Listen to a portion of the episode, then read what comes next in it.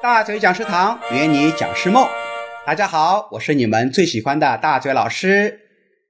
很多人向往能够当上讲师，因为讲师看上去学识渊博，受人尊敬，而且日进斗金。那么事实真的是这样吗？答案是真的。所以啊，讲师行业目前已经成为高级职场人士趋之若鹜的香饽饽了。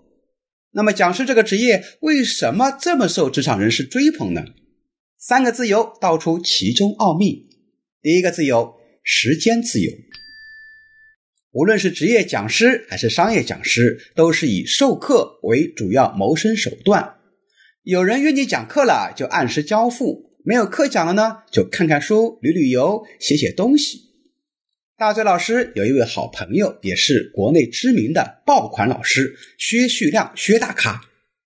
他一年的课量能够达到两百五十天，真是一个拼命三郎，课酬还高的吓人。但是，经常跟他合作的培训机构呢，都知道他有一个习惯，到了年底啊，他都会休息两个月。这两个月的时间，他不是在沙滩上面看比基尼。看海景，就是在哪一个深山沟里喝着小酒，唱唱山歌，那叫一个逍遥快活。旺季来了呢，使劲儿赚钱；淡季到了，就拼命的浪。这就是很多职业讲师的真实写照。当然，大崔老师啊也是如此。哎呦，不错哦。那么，很多人想要转型成为讲师啊，也就是以上的这些原因：一方面兼顾工作，另一方面呢还可以照顾家庭，自由掌控时间。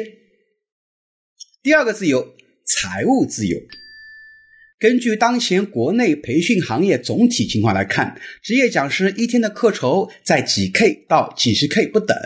基本上讲一天课啊，能够抵得上咱们普通上班族一个月甚至几个月的工资。有些大咖老师讲一天课呢，说不定能够抵上普通老百姓一年的收益了。我的妈呀！年薪百万那真不叫事儿。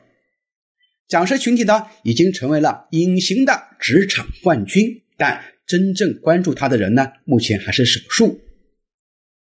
第三个自由，心灵自由。大嘴老师先问你一个问题哈，你觉得职场上最令你操蛋的是什么事儿？是工资吗？还是休假呢？还是整天被领导批、被客户骂，还有忍受那些背后的闲言碎语呢？